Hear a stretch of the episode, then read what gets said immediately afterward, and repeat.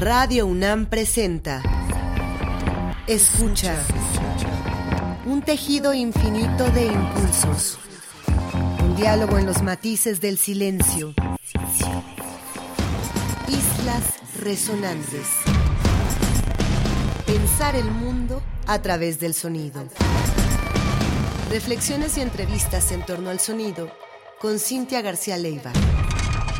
Islas resonantes.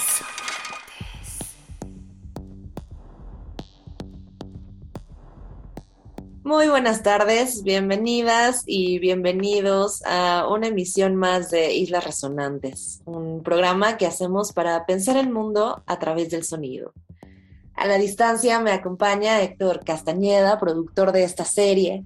Mi nombre es Cintia García Leiva y como prometido, hoy vamos a presentarles un programa titulado Sonido y Memoria a raíz de la entrevista que tuvimos con los sonidistas, coordinadores de sonido de la película Memoria del director tailandés Apichatpong Verasetakul. Esta película que ha estado corriendo en cines desde hace unas semanas, que todavía alcanzan a ver por allí en algunas salas de la Ciudad de México, y que parte, aunque no es el tema principal, pero sí utiliza como recurso fundamental, punto de partida y punto de exploración, el sonido. El sonido a partir de un bang que escucha la protagonista de esta película, cuyo papel está a cargo de Tilda Swinton, la maravillosa Tilda Swinton, en una Colombia distópica, presente, llena de capas, en un entorno que se dedica a la arqueología en muchos niveles. Desde luego no es nuestra tarea ni nuestro quehacer esta tarde hacerles un spoiler de memoria porque creemos que todavía pueden verla, pero sí que esta alianza que hacemos tanto con la distribuidora Piano, que ha estado haciendo posible que esta película se presente en nuestro país, como con la agencia Columa, que nos propuso esta entrevista, sirve nuevamente para repensar hoy el lugar del sonido en la maravillosa y extensa obra de Apichatpong Verasetakul y específicamente a partir de esta entrevista del cómo pueden trabajar sonidistas, de dónde vienen, cómo terminan dedicándose al sonido para el cine, cuáles son los vínculos con el radio, cuáles son los vínculos con la televisión, con otros aspectos fundamentales del quehacer cinematográfico y más. Nuestros entrevistados esta tarde son Raúl Locatelli y Javier Pierres, ambos con un pie décadas atrás en el radio. Algunos incluso reconocerán la voz de uno de nuestros invitados y su quehacer en la radio mexicana. Y con ellos hablaremos tanto de lo que significa la memoria sonora en esta película maravillosa, ya decía, que presenta piano y en conjunto también con Columna Films, como lo que pueda ser la idea misma de memoria sonora para trabajar con capas, con relaciones imagen-sonido, con relaciones también fragmentarias de eso que entendemos como recuerdo sonoro o vivencia sonora. No se vayan, están en Islas Resonantes. Islas Resonantes. Bienvenidos Raúl Locatelli, Javier Umpierres a Islas Resonantes, muchísimas gracias por, por este espacio y por estas voces que nos acompañan hoy. Muchas gracias, este, es un placer para nosotros estar acá con todos ustedes. Vamos a comenzar, si les parece bien, antes de pasar al tema de memoria de este filme que ya corre en los cines de México y ahora en Ciudad de México, por supuesto, aunque ha estado alrededor del país sobre su labor en el sonido, su labor en el sonido, por supuesto, en el cine, pero me gustaría comenzar y sobre todo para que nuestra audiencia los conozca mejor con sus primeros acercamientos al sonido y por qué deciden hacer de esto su labor y su quehacer cotidiano. Bueno, mira, eh, buenas tardes a todos. Eh, yo vengo de otro mundo completamente diferente. Eh, vengo del mundo de la fotografía, eh, siempre lo que me ha gustado más como disciplina artística en el cine ha sido la fotografía, y también vengo de la radio, vengo de ser locutor, entonces eh, son como dos mundos que se empezaron a acercar cada vez más. eh, primero la fotografía como, hobby, después como una, una, especie de disciplina que desarrollaba a nivel amateur.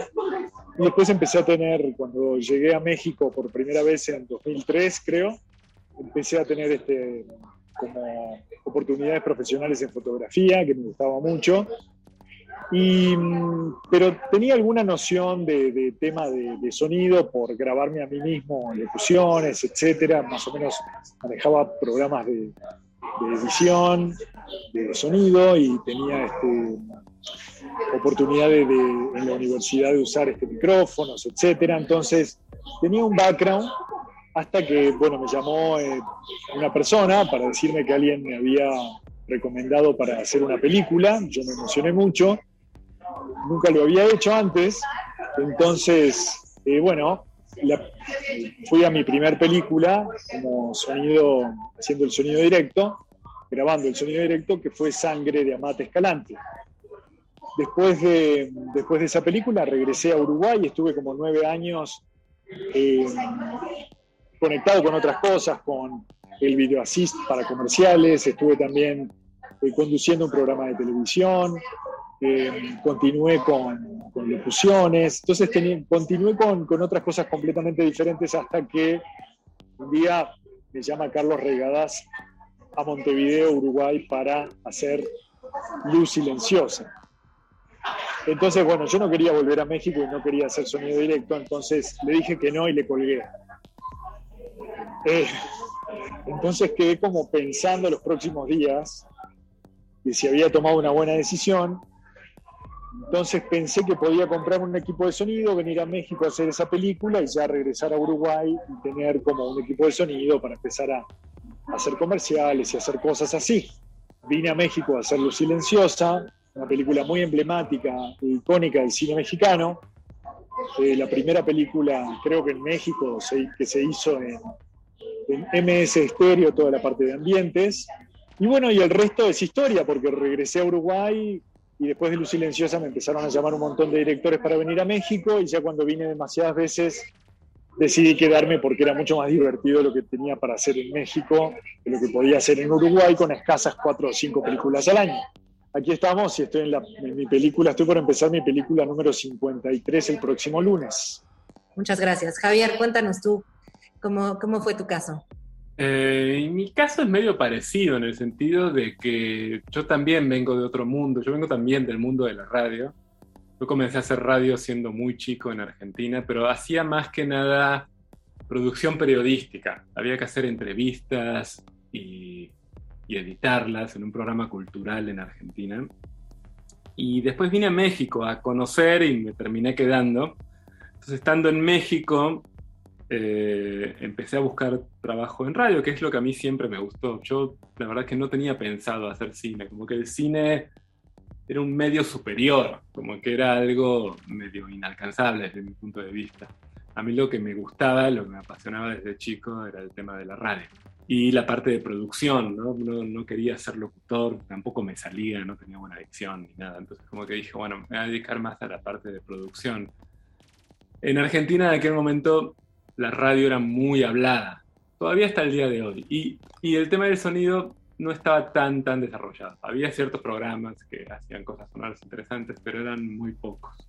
Pero llegando a México me di cuenta que la parte de sonido estaba mucho más eh, desarrollada y eso me enganchó porque a mí la parte de producción eh, musical siempre me gustó. Entonces llegando acá vi que estaba más desarrollado en general, me interesó y hubo una estación de radio en particular que me interesó en aquel momento, que era Radioactivo 98.5, que tenía un estilo sonoro bastante particular.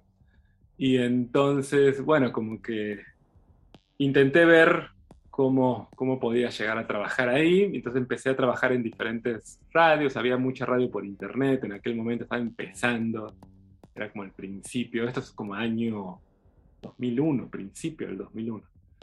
Entonces empecé a trabajar en una radio por internet, luego en otra, y empecé a hacer algunos contactos y contactándome con diferentes personas, hasta que logré un contacto con alguien de Radioactivo, mandé un demo y me quedé y empecé a trabajar ahí en el 2002, como a mediados del 2002. Y bueno, y ahí empecé a desarrollar mucho más la parte sonora. Yo era como una especie de asistente de la parte de producción de sonido. O sea, había los productores principales y yo era asistente. Y ahí conocí a Olayo Rubio, que él era como el locutor principal. Y primero nos hicimos amigos a nivel personal porque nos caíamos muy bien, siempre platicábamos mucho. Pero bueno, después hubo oportunidades de hacer más cosas porque cuando algunos de los productores principales se iba de vacaciones o no podía hacer algo, el que lo tenía que hacer era yo. Yo era como el, el asistente emergente. Entonces de repente hubo oportunidad de empezar a hacer más cosas que salían al aire. Como salían al aire, Hola yo las escuchaba porque era el locutor y él tenía que poner esos promos, ¿no? Entonces de repente pues le empezó a gustar lo que yo estaba haciendo y él tenía la idea de hacer una película, él quería hacer películas, él no quería ser locutor, dedicarse a la locución 100%. Entonces me propuso, voy a hacer, quiero hacer una primera película, ¿por qué no me ayudas? Entonces, más bien fue su idea, o sea, yo no es como quisiera. Entonces dije, bueno, si quieres te ayudo, yo no tengo ni idea, pero te ayudo. Entonces me dijo, bueno, pues yo, o sea, yo tampoco sé tanto, va a ser mi primera película, está bueno que también sea la primera tuya. Entonces, bueno, le ayudé, hicimos una película en el 2006, después como por ahí del 2008 empezamos un segundo proyecto de ficción y por cuestiones ahí del destino, de diferentes situaciones, eh, varias personas del medio, del cine, les tocó ver esa película en la sala de mezcla, porque fue la primera película que se hizo en una sala de mezcla importante en México. Entonces la gente que iba a conocer la sala de mezcla no tenían más nada que escuchar que eso que yo había hecho. era, el demo porque era lo único que se había hecho en esa sala. Y entonces mucha gente del medio vio la película y escuchó mi trabajo y me empezaron a hablar. Y de repente ya me dedicaba a hacer cine sin quererlo, la verdad. de una manera bastante accidental. Estamos hoy llegando al primer bloque de este programa que titulamos Sonido y Memoria, a raíz de la conversación con los sonidistas Raúl Locatelli y Javier Umpierres, que hicieron el trabajo, la coordinación tanto de la música incidental como de las apariciones cruciales de estos sonidos básicos para generar la historia alrededor de la película Memoria. Y vamos a comenzar con este primer bloque sonoro a partir de un track que, a diferencia de lo que estamos hablando con los colegas de Memoria, aquí sí hablamos de un track musical. Y esta música para piano está a cargo de César López, quien lleva la música en memoria. Vamos a escuchar este mismo track con el mismo título de la película y así abrimos este primer bloque sonoro hoy en Sonido y Memoria. No se vayan, están en Islas Resonantes. Mi nombre es Cintia García Leiva. Volvemos. volvemos, volvemos.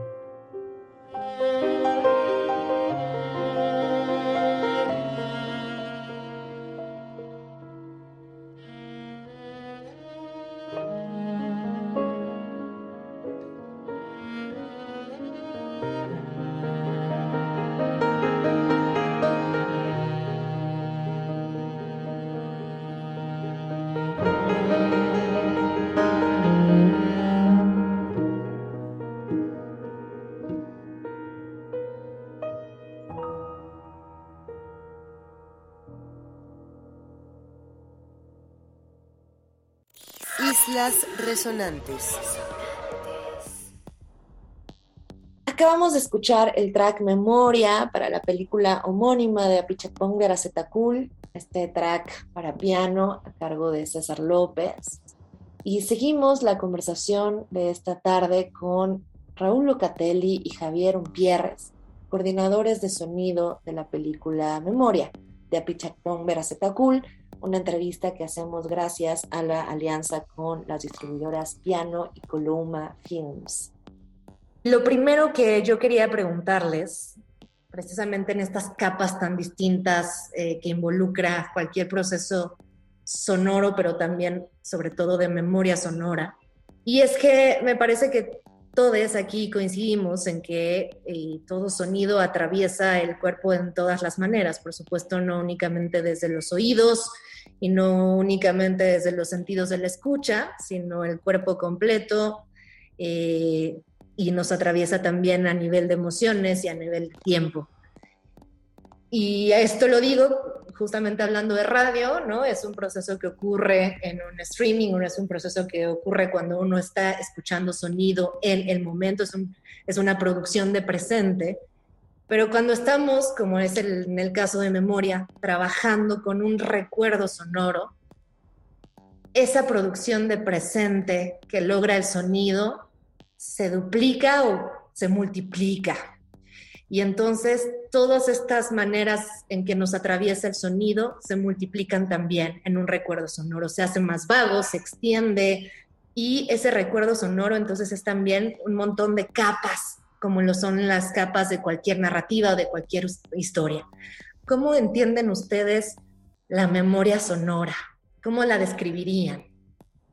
Eh, desde un nivel personal, yo creo que, por lo menos a mí me pasa, que es muy fácil, que por lo menos a mí me pasa mucho, que es muy fácil que el sonido me remonte a ciertas cosas que viví o a ciertos lugares, porque pues el oído es de los pocos sentidos que, por ejemplo, no, uno, no, no, uno no puede cerrar, uno no puede dejar de escuchar, es algo que es constante.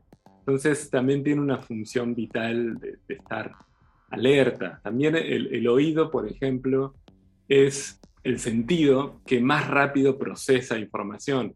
Entonces, cuando tú ves una imagen, esa imagen ya es vieja, es como las supernovas, ¿no? Cuando tú ves una, una o, una estrella, cuando tú ves una estrella, esa luz es vieja, capaz que esa estrella ya no existe más, ¿no? Y con, con las imágenes en general pasa eso. Vivimos en el pasado a nivel visual, porque tiene un delay entre que tú ves algo y el, y el cerebro lo procesa y lo transforma en, en información reconocible, ya pasó un tiempo, milisegundos. El, oído es más rápido. Todavía sigues teniendo un delay, de alguna manera sigues viviendo en el pasado, pero menos.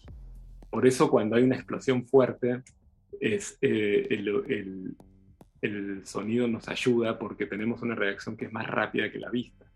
Entonces, de alguna manera, todo sonido es viejo, toda experiencia es vieja, de, de alguna manera es todo recuerdo. Pero además de eso, el sonido también es muy táctil y creo que por eso también es una función muy interesante que tiene en, el cine, porque acompaña muy bien a la imagen, porque lo vuelve a la imagen algo táctil. Porque el sonido, además, el sonido, el, oído y el, mecanismo de escucha es tacto a distancia. O sea, yo para poder escuchar algo, tiene que tocar los huesos que están adentro de mi oído. Entonces, están, de alguna manera, las ondas sonoras me están tocando literalmente para que yo pueda, para que el cerebro pueda interpretar esas vibraciones, ¿no? Y decirte lo que estás escuchando es esto, ¿no? Entonces también es, es, táctil completamente, mecánicamente, y además también como uno lo siente en el cuerpo. Yo tengo recuerdos, por ejemplo, muy vívidos de conciertos. me acuerdo mucho un concierto de Mogwai que vi en el centro, en un edificio viejo, muy grande, y era tanto eh, era como una pared de sonido tan fuerte en ciertos momentos que lo sentías corporalmente y tengo como un, eh, un recuerdo muy vívido de eso. puedo todavía recordar cómo se sentía eso. Es, para mí el oído es, eh, es mucho más parecido al tacto. O sea, si tú te tiras en una alberca es una sensación muy particular en el cuerpo, cómo se siente el agua, ¿no? yo siento que el sonido es parecido a eso. Si tú vas a un concierto, yo me acuerdo mucho de ciertos conciertos muy bien porque tuvieron un impacto muy particular sonoramente, ¿no? O voces de personas, no sé, hace relativamente poco murió mi hermano, ¿no? Y entonces yo todavía puedo reconstruir su voz en mi cabeza de alguna manera, ¿no?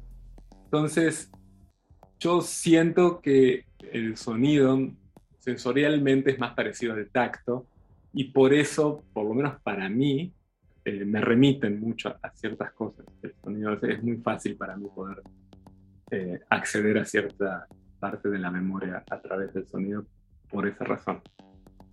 Me quedo con esta frase que acabas de decir, de alguna manera todo sonido es también recuerdo sonoro. Esta materialidad expresa del sonido, esto que lo vuelve un fenómeno físico, aunque sea invisible, y que justamente atraviesa todo el cuerpo, y si quieren ya también para adentrarnos al tema de la película, que es todo esto a la vez, me parece, y ahora me dirán ustedes, eh, que hay todo el tiempo también estos ecos entre una materialidad física, eh, con este juego siempre con procesos arqueológicos, con las imágenes de huesos, toda la relación, por supuesto, que tiene el personaje principal eh, actuado por Tilda Swinton, alrededor también de estas búsquedas de otra memoria, que es una memoria material y táctil por completo, y luego este regreso una y otra vez al, sonido primordial o al sonido origen eh, que tiene lugar tantas veces en la película. Siento justamente eh, con esto que dice Javier que es una otra manera de mostrar una, un montón de capas de memoria que son tanto materiales, físicas, visuales, táctiles, y al mismo tiempo esto que está atravesando sus temporalidades distintas, o al menos las que se muestran en la película, ¿no? Como un vaivén entre lo invisible y lo visible, entre lo material y lo inmaterial. Eh, hay, hay, mucho, hay mucho de juego ahí con eso y creo que es otra manera también de hablar de la memoria. Las capas arqueológicas que podemos ver, que podemos también rastrear en esos residuos y también las que podemos imaginar o soñar. Y eso me preguntaba también para ustedes, ¿qué de estas relaciones les sirvieron para la creación sonora en, en memoria?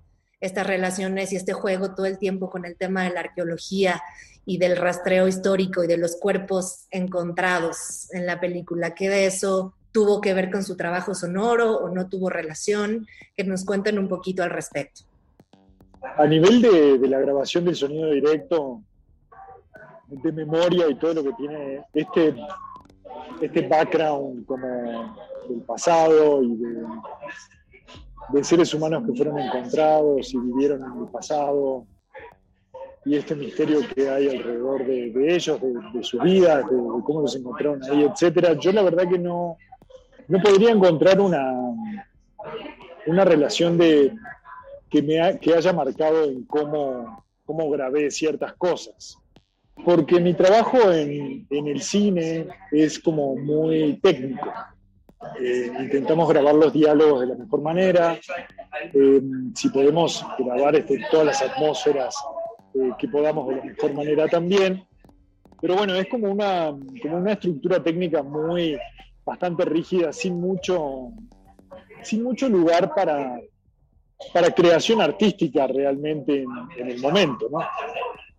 Asistimos a una realidad creada o ficcionada por el, por el director, donde lo más importantes son las voces de los actores, y, e intentamos grabarlo de, la mejor manera posible, no solo que se intenten no solo para intentar que se entienda lo que dicen los actores, sino para llevar sus voces hacia una belleza, ¿no?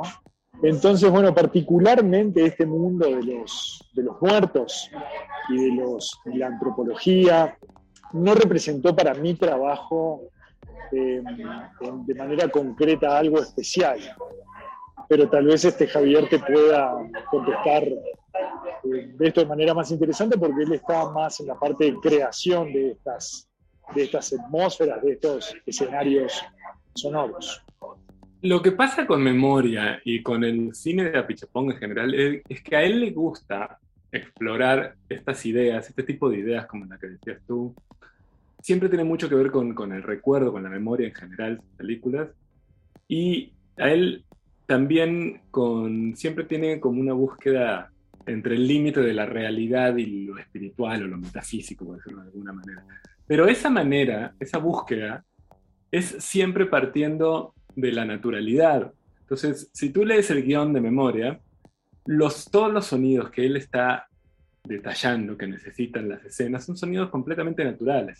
Entonces, a él lo que le gusta es como plantear una, una naturalidad y que pasen cosas interesantes, a veces que estén como en el límite de lo fenomenológico, por decirlo de alguna manera, ¿no? como en sus películas anteriores, como en Uncle Boomy, por ejemplo, que es la película con la que ganó Cannes, que de repente parecía un fantasma, ¿no? Y nada cambiaba, no había ningún sonido nuevo, nadie se espantaba, no pasaba nada, aparecía y se ponían a platicar con él. Entonces él como que está siempre como en una búsqueda de cierta espiritualidad, por decirlo de alguna manera, pero desde el mundo natural, desde la naturaleza. A él lo que le, le interesa es eso. Por ejemplo, en la escena de la cueva, que es cuando están buscando estos restos, tratamos de ser muy, muy naturales. Lo que hay un poco más extraño es, no sé, algunos sonidos como de ráfagas de viento, para darle cierta, cierta onda, pero al final eso en la mezcla le terminaron bajando bastante y no es un elemento como que juegue mucho. Entonces la idea siempre fue cómo explorar estas ideas desde el mundo eh, natural, ¿no? desde lo natural, que es lo que a él le preocupa. Yo creo que él, esas son cosas que yo estoy pensando, él no me dijo nada de esto, yo no tuve esta conversación con él, pero yo lo que veo en su cine, que él siente que todo el tiempo estamos conviviendo con, con otra realidad eh, y que mm, no nos damos cuenta, ¿no? Yo creo que él tiene como esa sensación y en su cine como que intenta reforzar mucho esa idea, ¿no? De que en el mundo natural también pasan cosas, ¿no? que, que a veces no tienen tanta explicación. Nos vamos a adentrar un poco más a este universo sonoro de Apichapong Veracetakul, habiendo tantas cosas que decir sobre su trayectoria cinematográfica y sobre los universos que genera cada una de sus películas, nos vamos a quedar hoy con esta dimensión sonora. Y algo similar hizo algunos años el compilador Koichi Shimizu y Akricha Lerm Kalayanamir. Reunieron en un álbum bellísimo llamado Metáforas las obras sonoras, una selección de obras sonoras a partir del cine de este director tailandés. Y de esta selección vamos a tomar nosotros el track Destiny, que fue realizado por Apinya Umpalan para el track Cemetery of Splendor. Se quedan con este track que nos hace también regresar históricamente a otro momento de Apichapón Veracetakul en su dimensión sonora. No se vayan, hoy hablamos de sonido y memoria.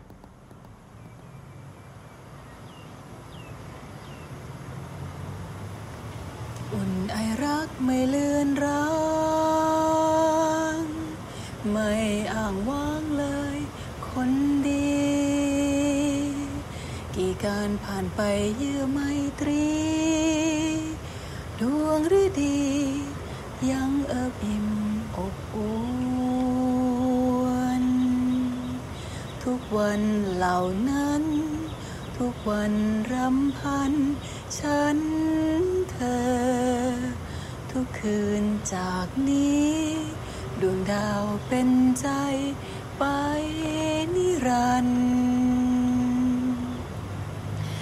วรรค์สร้างให้เราพบ สวรรค์จบให้เราลา แต่เสรีมีในหัตถาลิขิตชะตาเริงรื่นชื่นหัวใจ สวรรค์ในหรือไทยฉัน ผ่านคิมหันวสันคู่เธอ รอยทรงจำให้มันเพอคิดถึงเธอ ที่เคยอยู่ที่ตรงนี้อุ่นไอรักไม่เลือนรางไม่อ่างว้างเลยคนดี กี่การผ่านไปเยื่อไม ตรีฤดี ยังเอิบอิ่มอบอวนทุกวันเหล่านั้น ทุกวันรำพัน ฉันเธอ ทุกคืนจากนี้ ดวงดาวเป็นใจ ไปนิรันดร์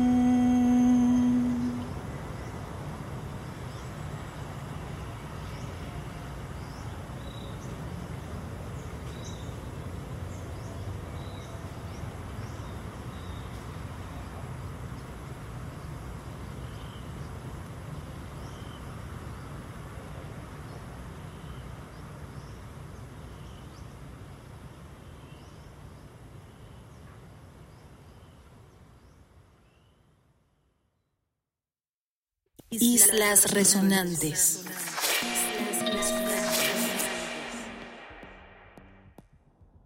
Vamos a irnos a un tercer track en este segundo bloque sonoro que abrimos, que interrumpe esta conversación con Raúl Locatelli y Javier Pérez, coordinadores del el audio y del sonido en la película Memoria del director tailandés Apichapong Verasetakul. Y continuamos con este compilado bellísimo llamado Metáforas, que se hace a partir de la reunión de obras sonoras en distintas películas de este director. Lo pueden encontrar en un sello maravilloso que es Subrosa. Hace tiempo que no publicábamos también en Islas Resonantes algo de este sello que ha dado tanto a la música experimental y a la música también que incide en otras disciplinas.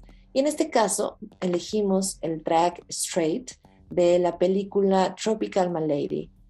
Este track estuvo a cargo de la banda Fashion Show y lo pueden encontrar, ya decía, en el sello Subrosa, buscando Metaphors, la selección sonora destacada de las películas de Apichapong Veracetakul.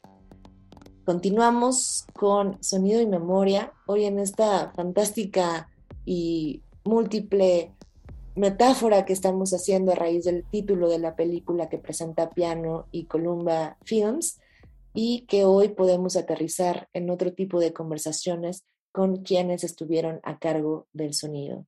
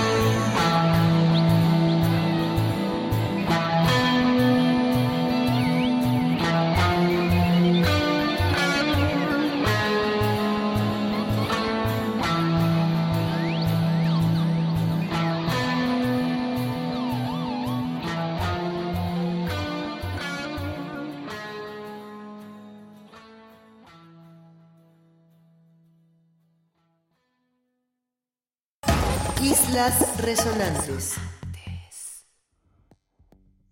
Voy a tomar una, una, pregunta que me hace más bien el productor que me gustó para Javier, antes de hacer mi última porque estamos casi en tiempo.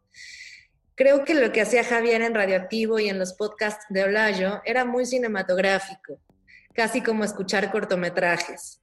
Me pregunto cómo lo ve ahora desde el cine y no cualquier cine, el de Apichapong. Esa es una pregunta de nuestro productor Javier, por si quieres sumar ahora tu labor. Y sí, no, bueno, esa intención era, era clara. Obviamente lo veo como algo eh, muy básico hoy por hoy, ¿no? Porque mi conocimiento era muy básico en aquel momento y porque la radio tiene otro tipo de necesidades. Pero la intención era esa, porque yo todo esto lo hice en conjunción, en conjunto con Olayo. Y es una persona que piensa muy cinematográficamente. Él sí es muy cinéfilo de verdad. O sea, él sí tiene una colección de películas grandísima. Él ve mucho cine lee mucho sobre cine, él vive como en ese mundo todo el tiempo y le gusta mucho.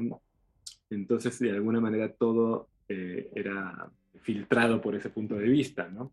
Y de eso se trataba. Es diversión porque es pura imaginación, puedes hacer básicamente lo que quieras, o sea, no hay una realidad. cuando estás haciendo una película, aunque yo soy de la creencia que el sonido no tiene que ser todo el tiempo coincidente con la imagen. De hecho, cuando pasan cosas interesantes en el cine es cuando el sonido no tiene nada que ver con la imagen. Pero de alguna manera la imagen es presente, entonces de alguna manera está sonorizando, sonorizando algo que ya existe, algo preexistente. En cambio, en radio no, eso no existe, no hay nada. Hay unas voces, hay un texto, pero con eso tú puedes hacer lo que quieras. Puedes poner diferentes tipos de música, puedes hacer diferentes tipos de sonidos y llevar ese texto a diferentes lugares.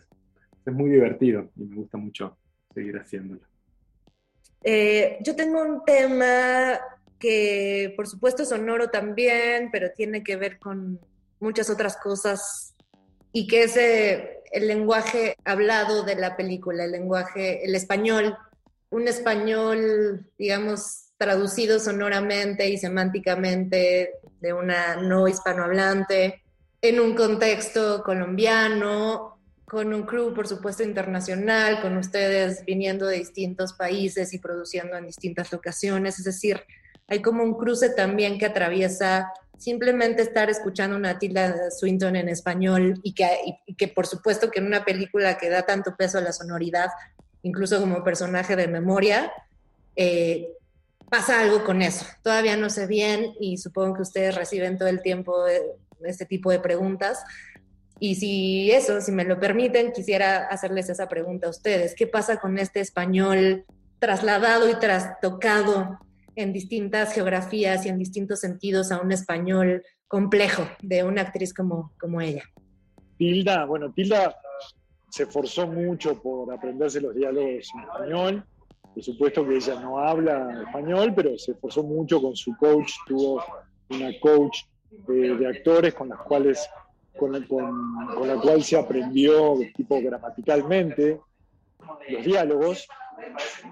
Y bueno, creo que mal o bien tiene un resultado, entiendo que, un poco extraño, pero para mí es, es, muy expresivo lo que hace ella. Eh, siento que aunque tiene dificultades gramaticales, etcétera, en la oralidad de un idioma que no es el de ella, logra una, logra conectar de todas maneras con el espectador.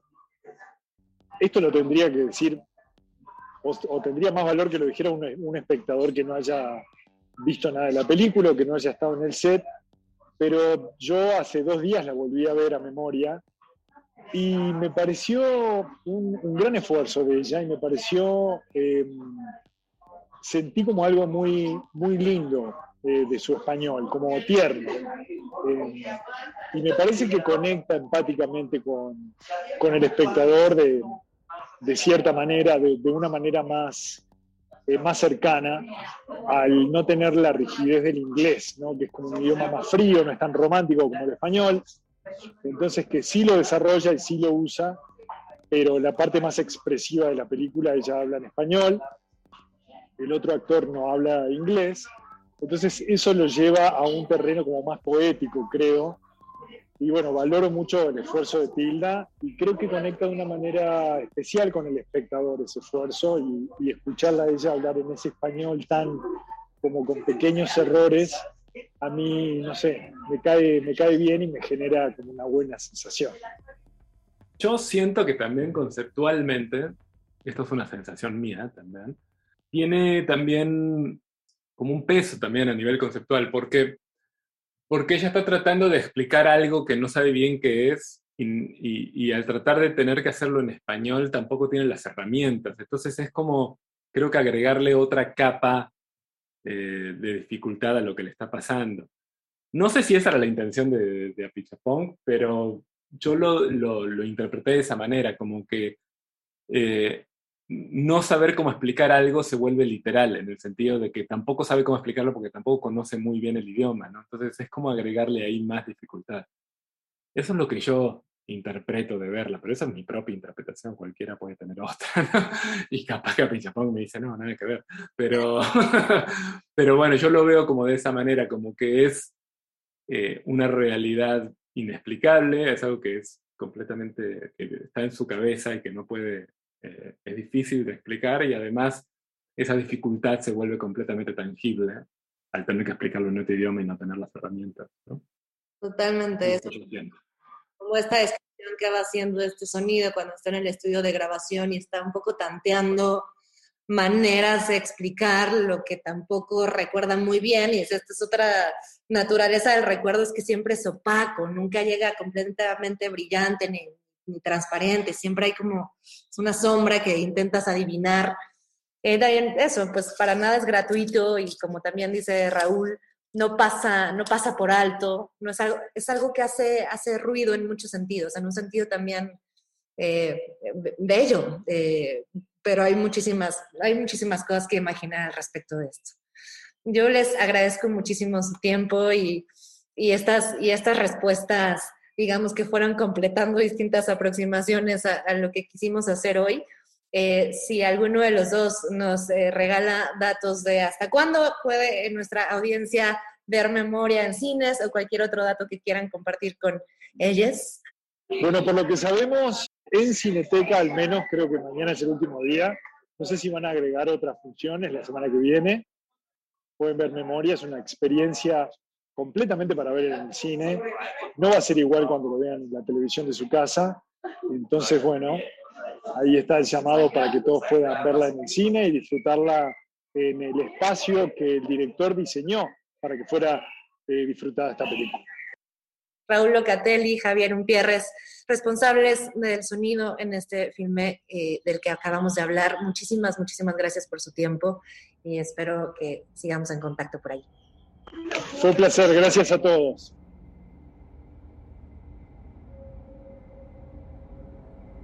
Esperamos que disfruten esta última parte de nuestro programa y que no se pierdan una próxima emisión de Islas Resonantes aquí en Radio NAM, presentando diversas maneras de pensar el mundo a través del sonido. Entrevistas, sesiones de escucha, sesiones de lectura y muchas reflexiones y selecciones sonoras para pensar nuestro entorno desde la oralidad. A la distancia me acompaña Héctor Castañeda, productor de esta serie. Mi nombre es Cintia García Leiva. Se quedan, por supuesto, aquí en Radio UNAM, Experiencia Sonora, y nos escuchamos el próximo miércoles en una emisión más de Islas Resonantes, Pensar el Mundo a través del sonido.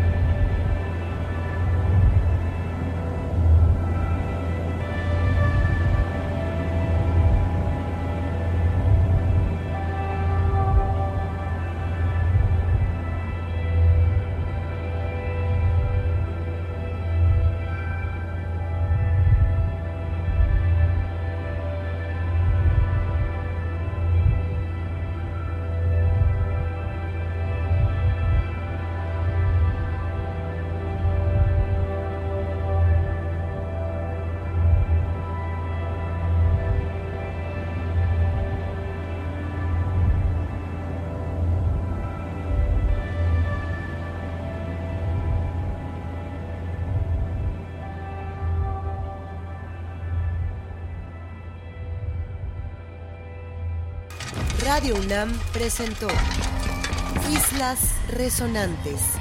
Pensar el mundo a través del sonido. Un resquicio en la interferencia. Un tejido infinito de impulsos. Un diálogo en los matices del silencio. Silencio.